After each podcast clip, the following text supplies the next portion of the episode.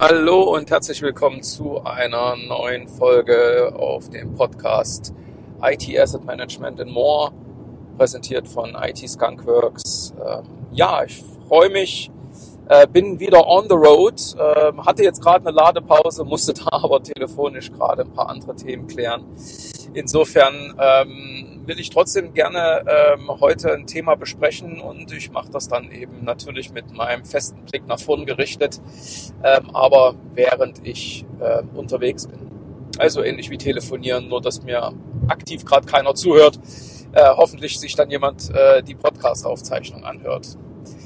Ja, äh, welches Thema habe ich mir heute rausgesucht? Ähm, ich habe das Thema schon mal ähm, in einem früheren Podcast aufgegriffen, aber ich halte es einfach für wichtig, dass, dass man das nochmal ähm, adressiert. Und zwar geht es eben ähm, um ein, ein Problem, was ich sehr häufig dann im IT-Asset-Management-Umfeld sehe, nämlich dass ähm, letztendlich diejenigen, die für sich selber dann eben auch sagen, sie kümmern sich um diese, um diese Themen, ja, also sie sind sozusagen ein Asset Analyst, ein Lizenzmanager etc. und haben eine aktive Rolle im IT Asset Management und da muss man dann eben auch immer so ein bisschen der Wahrheit Raum verschaffen, ähm, ist das doch sehr oft eingegrenzt auf eben solche Dinge wie ich, ich, ich sorge mit meinem, äh, mit, mit meinem Einsatz hier dafür, dass das Unternehmen immer eine weitgehend ausgeglichene Lizenzbilanz hat. Ich weiß, ich verkürze das jetzt gerade wieder.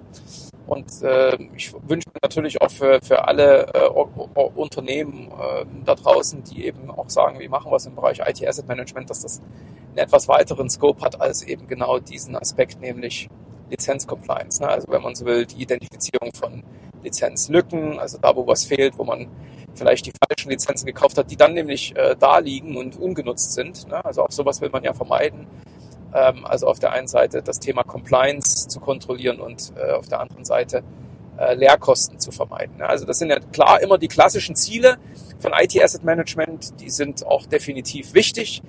Nichtsdestotrotz, wenn man natürlich jetzt auf diesen Aspekt schaut, und dazu habe ich auch diese Woche auf LinkedIn äh, mehrere Posts äh, platziert, ist das, ist das natürlich erstmal ähm, für sich genommen ein ganz wesentlicher Kontrollschritt. Aber dann zu sagen, jetzt haben wir ja mal wieder eine Lizenzbilanz und jetzt stellen wir wieder fest, äh, da fehlt was und da ist irgendwo zu viel von irgendwas da, ähm, ist nach meinem Dafürhalten immer auch wieder zu kurz gegriffen. Also ich hatte gerade ein ganz interessantes Gespräch ähm, mit einem Kollegen von mir, der ähm, auch in, jetzt mit einem Kunden in, in, in einem Termin saß und wo man dann schon immer merkt, äh, wenn dann eben so die, die Sprache auf so Themen wie Tools kommt, ne, dann ist auch immer die Erwartungshaltung, dass das Tool natürlich ganz schnell eingeführt wird und dass man dann ganz schnell natürlich auch irgendwelche Lizenzprobleme äh, identifiziert, die man dann ganz schnell lösen kann und dann ganz schnell Geld einzusparen.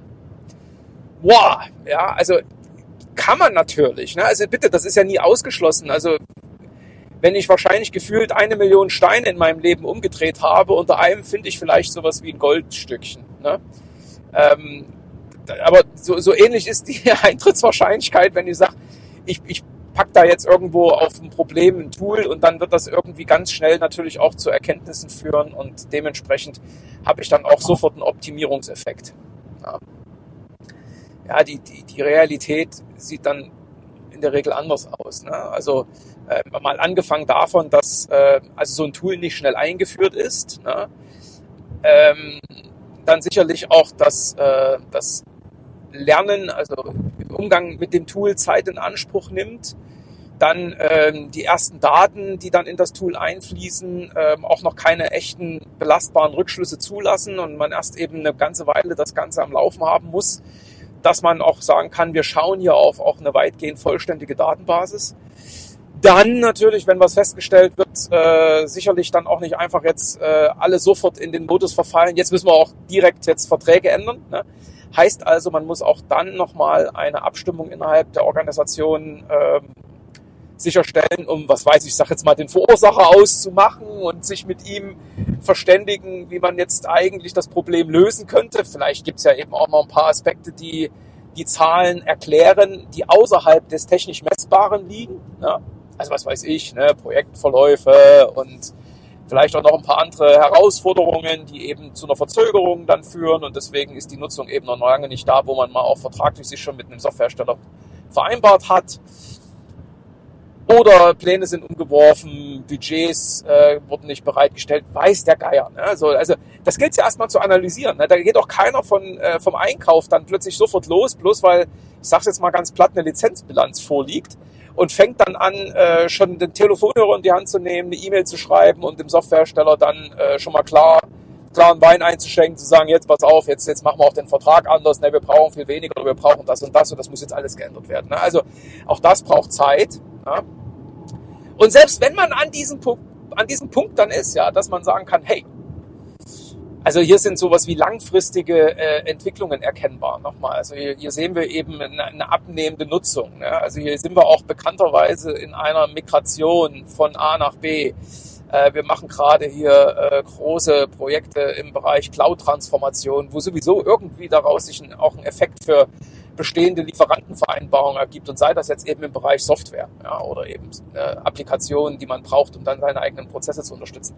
Alles, ne, alles so Aspekte, die dann eben mit einzubeziehen werden und dann kommt jetzt eben auch final der Hersteller, äh Quatsch, Entschuldigung, der Hersteller noch nicht, aber dann kommt der, der Einkauf oder ne, wer auch immer dann letztendlich eben mit dem Lieferanten verhandelt und sagt, pass auf, wir brauchen jetzt statt A B.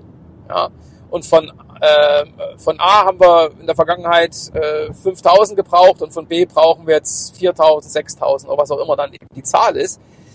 Okay, und selbst dann, ja, selbst dann ist erstmal auch äh, jetzt nicht, dass der Softwarehersteller dann sagt, das finde ich total gut, lieber Kunde, dass du jetzt bei mir angeklopft hast. Hättest du es nicht gemacht, ich wäre auf dich selber zugekommen und hätte mal gefragt, wie zufrieden du mit meiner Software bist. Und hättest du mir nicht gesagt, dass du weniger brauchst, ich hätte dich gefragt und wenn du natürlich weniger brauchst, dann kriegst du das auch. Ja. Und wir lassen natürlich die Preise gleich. Also wir sind leider nicht bei Wünsch dir was. Also auch ein Softwarehersteller muss dann überzeugt werden und wahrscheinlich wird auch die Lösung dann ja nicht äh, in der Maximalforderung äh, sich wiederfinden, die dann der Kunde hat, ne? sondern irgendwo dazwischen. Also auch da geht es dann um Kompromisse. Ne? Also an ganz vielen Stellen sind dann erstmal Kompromisse notwendig. Ja, okay. Ähm, und wenn man alle diese Kompromisse äh, hat, ja, dann äh, kann das auch wirklich dazu führen, dass man hinten raus ein bisschen weniger bezahlt für das, was man eben an Software verwendet. Ja, oder an Services und all diese Folgekosten. Ne? Hast du weniger Software, ne? bedeutet das auch, die läuft ja auf weniger Blech, also brauchst du auch weniger Hardware. Dann, das Ganze braucht dann auch weniger Support. Also ich glaube, ihr könnt meinem Gedankengang folgen. Also da hast du ja immer Verkettungseffekte. Ja. So, und das ist immer ganz wichtig, dann ist immer noch nicht wirklich eigentlich die Ursache gelöst, für die ja im Rahmen so einer Bilanzierung, ne, also die, wie wir jetzt gerade aus meinen Ausführungen hoffentlich mitgenommen haben, nicht ja äh, in, in, in Millisekunden Effekt dann zu einer sofortigen Korrektur von irgendwas führt und dementsprechend auch zu sofortigen Einsparungen oder was auch immer, ne? sondern eben auch das braucht Zeit. Aber ja, das Problem, was ja vielleicht ursächlich für diese festgestellte Abweichung war, das hat man noch nicht gelöst. Ja, also was meine ich damit? Also ich hatte ja schon gerade aufgezeigt, was, dass ja man versuchen sollte, auch mit den verschiedenen äh, Stakeholdern oder denjenigen, die ja letztendlich eben in so einem Prozess wie äh, wir haben jetzt mal eine Software gekauft oder wir haben jetzt irgendwie einen Cloud-Service dann eben auch vertraglich vereinbart, die waren ja alle involviert und haben ja dann auch gesagt, ja, das ist es jetzt. Ne? Also an irgendeiner Stelle hat irgendeiner dann eben auch final entschieden, das wird jetzt so gemacht. Aber diese Entscheidung sind ja auch wiederum Entscheidungen vorausgegangen. Ne? Also wenn ich jetzt eben merke, ich habe von irgendwas zu wenig, ich nehme das mal jetzt als Beispiel, damit man auch diesem Gedankengang folgen kann. Also ich rede jetzt noch nicht mal über die zeitnah und zeitnah kann dehnbar sein, ja, im Sinne von, wir machen heute damit los und sind vielleicht in einem halben Jahr mit dem Softwarehersteller so weit, dass wir dann den Vertrag angepasst haben, ne? ähm, sondern ähm, wir sorgen jetzt auch ähm, eben dafür, die Ursache für diese festgestellte Abweichung nochmal zu analysieren und dafür ähm, eine Korrektur zu sorgen. Also beispielsweise nochmal, man hat jetzt zu wenig von irgendwas. Ne? Und manchmal sind diese Prozesse, von denen ich jetzt gleich sprechen werde, äh, vielleicht sogar schneller zu lösen, als dann direkt zum Softwarehersteller zu latschen und zu sagen, jetzt brauche ich mehr. Bitte, äh, ich, ich rufe hier nicht dazu auf, äh, dass man irgendwo einfach incompliant ist, das weiß und dann nichts dagegen tut. Ja. Ähm, das ist damit nicht gemeint. Aber nochmal, die, die, die Prozesse zur Ursachenanalyse und vielleicht ja auch Problembehebung, also die eigentlich grundlegenden Ursachen dann eben ähm, nochmal abzuklopfen und äh, dafür vielleicht eben eine alternative äh, Herangehensweise zu finden, die dann äh, hoffentlich genau solche Fehler in der Zukunft vermeidet. Ne? Das dauert vielleicht genauso lange. Aber wie gesagt, ich komme nochmal auf das Beispiel. Sorry, ich weiß, ich verwende immer viele Worte. Jetzt äh, habe ich also von irgendwas zu wenig. Jetzt gehen wir mal den Prozess durch. Also irgendeiner vom Einkauf hat dann mal eine Mengenmeldung äh, bekommen und hat gesagt äh, bekommen, pass auf, ich brauche Produkt A und davon 5000. Okay. So, dann hat er das natürlich irgendwann äh, kommuniziert. Was sicherlich interessant gewesen wäre, auch an dieser, also, also sozusagen an dieser Kreuzung, wo man auch nochmal sagen kann, er hätte ja auch 4000 statt 5000 kaufen können. Oder ja gut, wir reden, es gibt davon zu wenig. Hättest du doch 6000 gekauft, warum hast du nicht 5000 gekauft? Also irgendeiner hätte doch diese letzte, äh, so dieses letzte Quality Gate in, in der Entscheidungsfindung auch nochmal, ähm, ja, eben tatsächlich auch ähm, fachlich mit besetzen müssen, um dann zu sagen, okay, du sagst 5000, was lässt dich zu dieser Zahl kommen? Ja? Hast du dir dabei angeschaut, äh, wie viel du aktuell nutzt? Äh, hast du hier eben auch sowas wie ein Forecast, wie sich deine Nutzung entwickeln wird? Äh, sollen wir hier auf ein zukünftiges Bild hin verhandeln? Also gibt es eine Art Roadmap und wir wollen natürlich nicht zu früh uns hier auf irgendwas festlegen und wir wollen ja eben auch Leerkosten vermeiden, aber wie kommst du zu den 5000, ja? Äh, was wir ja auch vermeiden müssen und auch das müsste der Einkauf ja meinetwegen mit so einer, äh, mit so einem Dialog oder eben, sagen wir, mit so einer Art Checkliste sicherstellen und gerne dann eben auch unterstützt durch sowas wie einen Lizenzexperten und was auch immer, ja? Dass die Zahlen irgendwie auch plausibel sind. Ja, und dann könnte ja derjenige sagen, pass auf, wir brauchen eigentlich 4500, äh, aber wir haben jetzt mal 5000 letztendlich äh, jetzt als Annahme getroffen und damit müssten doch eigentlich alle okay sein. Und dann wird der Einkauf auch sagen, okay, 500 mehr, das können wir auch so ein bisschen als Success Story gegenüber dem Hersteller kommunizieren, passt. Ja. Aber wir reden immer noch davon, es sind 6000 festgestellt worden jetzt und äh, gekauft wurden 5000. Also was ist davor ja vielleicht noch schiefgelaufen? Also an dem Quality Gate Einkaufsentscheidung ähm, könnte man sagen, da hat derjenige zumindest seiner äh, ja, wie kann man sagen, seiner Verantwortung Genüge getan und hat dann eben zumindest mal den Anforderer gechallenged. So. Vielleicht hat der ja aber auch, oder die, also die Person, ne, ähm, an irgendeinem Punkt falsche Informationen bekommen. Das könnte jetzt zum Beispiel eben jemand sein aus dem IT, äh, Bereich und das ist jetzt natürlich nicht IT-Einkauf, sondern irgendjemand hat das ja vielleicht bewertet. Das könnte jetzt ein Ergebnis sein aus irgendeinem äh, Change Management Prozess ähm, oder aus irgendeinem ähm, Projektmanagement äh, Ansatz, wo ja auch ähm, oder IT Controlling Ansatz, wo solche äh, Investitionen ja auch nochmal abgeklopft werden und äh, gerade so Mengengerüste äh, immer auch eigentlich eben, eigentlich, ne, ich verwende den Begriff sehr gerne, weil ne, das ist immer so die Erwartungshaltung. Da denkst du ja, mein Gott, es ist irgendwo definiert und da hast du dann auch alle Checklisten und jeder nimmt dann auch die Verantwortung wahr und die Prozesse werden genau von A bis Z umgesetzt. Jeder hält sich exakt an den Buchstaben, ne, von wegen. Wir sind alle Menschen, das ist mir auch bewusst, aber äh, ne, also meinetwegen im, im, im Einkaufsprozess war alles okay. Davor gelagert, ne, bei irgendeinem äh, Budgetfreigabeprozess, ja, der meistens dann bei solchen Mengengerüsten, vor allen Dingen, wenn es um Kosten geht, die dann eben mehr als fünfstellig sind, da muss das dann irgendwie freigegeben werden durch irgendein Board und weiß der Geier. Ne? Also, also auch das, da muss auch schon wieder irgendwas falsch gelaufen sein. Vielleicht hatte die Person ja dann auch wiederum Informationen bekommen seitens äh, des Projektleiters, ähm, der für dieses, äh, oder meinetwegen von dem Product Owner, der dann eben äh, dem demjenigen gesagt hat, ja genau, das sind also die Zahlen, wir gehen von 4.500 aus und äh, maximal 5.000, aber in diesem Bereich werden wir uns bewegen über die nächsten zwei bis drei Jahre. So, und ähm, dann könnte man ja mal weitergehen. Also, also irgendwann hat ja einer mal diesen Demand festgestellt. Ja, und jetzt würde ich dann also final dann demjenigen, der dort die zumindest fachliche Begleitung dieses Projektes eben auch ähm, mit inne hat oder dort eine Verantwortung hat, vielleicht hat er ja nicht ausreichend tief gegraben. Ja. Könnte ja zum Beispiel sein, äh, man hat bei der Definition des organisatorischen Scopes ähm, gesagt, ja, das ist jetzt, was weiß ich, äh, Legaleinheit 1, 2, 3, Deutschland, Österreich, Schweiz, bloß mal als Beispiel, ne? Und ähm, hat sich dann dort Mitarbeiterzahlen oder Userzahlen äh, melden lassen und hat sie natürlich nicht kritisch hinterfragt. Oder ähm, hat dann eben vergessen, dass meinetwegen die Schweizer Gesellschaft eben auch äh, für einen Großteil der französischen äh, User dann auch mit verantwortlich ist und dort eben auch in gewisser Weise zentrale Services bereitgestellt werden. Und wenn ich das natürlich als mögliche Ursache oder als mögliches, äh, ich sag's mal, Teilursache sehe, dann könnte ich jetzt auch sagen, dann hat irgendeinem die Transparenz gefehlt, dass es eben diese Beziehungen und Bezüge gibt. Ja? Wer kümmert sich hier eigentlich um welche User? Ne? Sind also in der Meldekaskade, wie viel brauchen wir also von irgendetwas?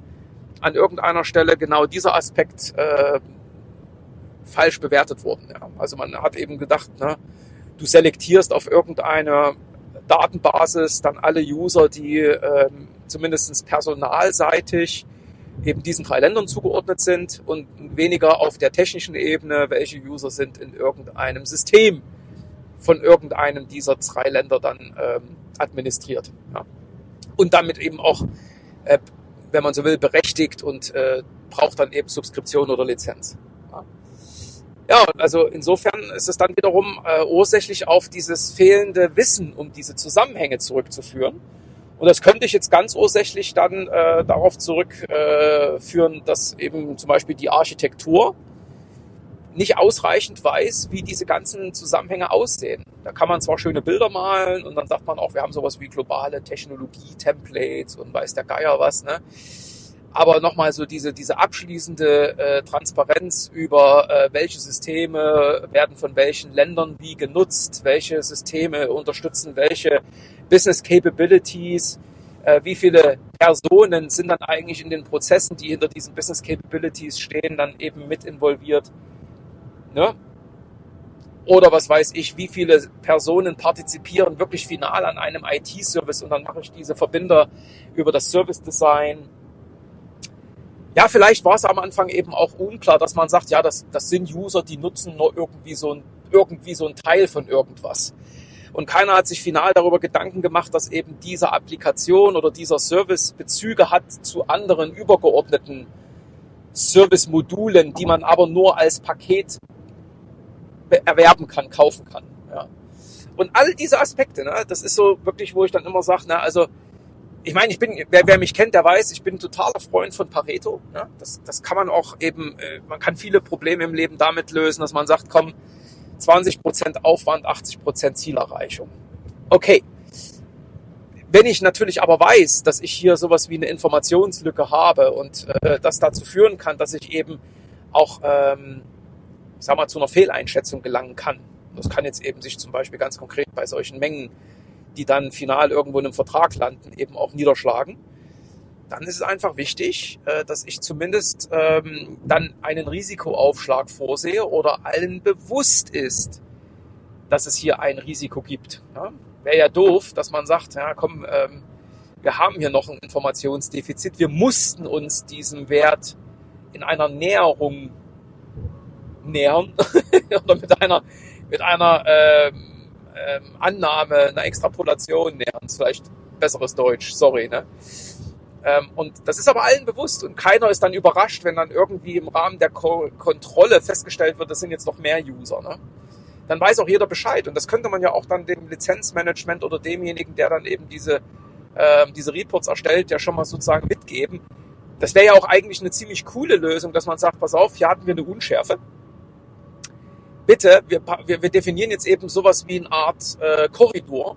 Also solange wir uns zwischen 4.500 und 5.000 bewegen, kannst du uns immer grünes Licht geben. Wenn wir über 5.000 kommen, dann sag Bescheid, weil das gibt uns dann auch wirklich ein klares Bild. Was heißt zumindest, nee, klares Bild ist Quatsch, ne? aber es gibt uns zumindest ein Indiz oder ist ein Indiz dafür, dass wir hier eben doch irgendwie äh, falsche Annahmen getroffen haben oder eben wir, wir hätten tiefer bohren müssen und dass wir dann auch Handlungsbedarfe konkret haben in den Bereichen, die ich gerade genannt habe. Ne? Also im Bereich Abstimmung mit dem Einkauf, äh, Change Management Prozesse, Demand Management Prozesse äh, bis hin zur Architektur. Ja. Ähm, aber leider, ne, und das ist wieder so die Art und Weise, wie auch viele Unternehmen zusammenarbeiten, ist es dann äh, in der Regel so, ich weiß zwar was, aber ja, ja selbst wenn ich es kommuniziere, das interessiert doch keinen. Und ja, also man lässt es lieber drauf ankommen und Mut zur Lücke und wie heißt das im Englischen, ne? I rather ask for forgiveness than for permission. so. Naja, aber im Einzelfall reden wir dann plötzlich eben über ähm, substanzielle Risiken. Ja, also die eben auch dann, was weiß ich, meldepflichtig sind. Jetzt nicht nur im Sinne von meldepflichtig gegenüber dem Management, aber es müssen Rückstellungen gebildet werden und dann steht plötzlich wirklich so, eine, so ein Ketteneffekt und das will doch keiner. Und dafür plädiere ich ganz klar, dass natürlich eben diese Prozesse viel durchlässiger sind und dass auch solche Erkenntnisse im Sinne zum Beispiel auch einer Datenqualität sehr, sehr äh, klar kommuniziert werden und eben jeder auch weiß, dass dann eben vielleicht auch Annahmen getroffen wurden, dass das irgendwo auch äh, in Form von Metadaten an einem Datentopf mit dokumentiert ist. Äh, ne, wir, in einem der letzten Podcasts habe ich was zum, Theta, zum Thema Data Governance gesagt. Da gehört das für mich ganz klar mit rein. Ja. Und dann könnte man wirklich sagen, dann wird echte Ursachenanalyse und Problemlösung betrieben und nicht eben, oh, ne, 5000 gekauft, 6000 in Nutzung, Alarm, Alarm, ja äh, Wenn es danach geht, könntest du jeden Tag Alarm schlagen. Also ab wann schlägt man da auch Alarm? Ne? Ist es das Plus eins? Ist es das Minus 100? Wo, wo, wo, wo setzt man da an? Ne?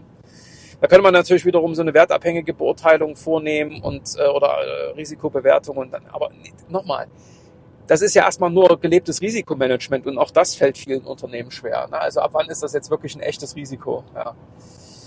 So, nochmal, ich, ich rufe nicht dazu auf, in Compliance zu sein und die Dinge auszusitzen, definitiv nicht, ne, sondern ich plädiere dafür, dass man den Prozess nochmal äh, vom Anfang her denkt und überlegt, an welchen Stellen eben wirklich der Fehler eintritt. Ne? Also mein Lieblingsbeispiel ist, wenn ich heute versuche, das Wetter für äh, in einem Jahr vorherzusagen, dann werde ich damit maximal ungenau sein kann ich auf so Erfahrungswerte zurückgreifen wie Durchschnittstemperaturen.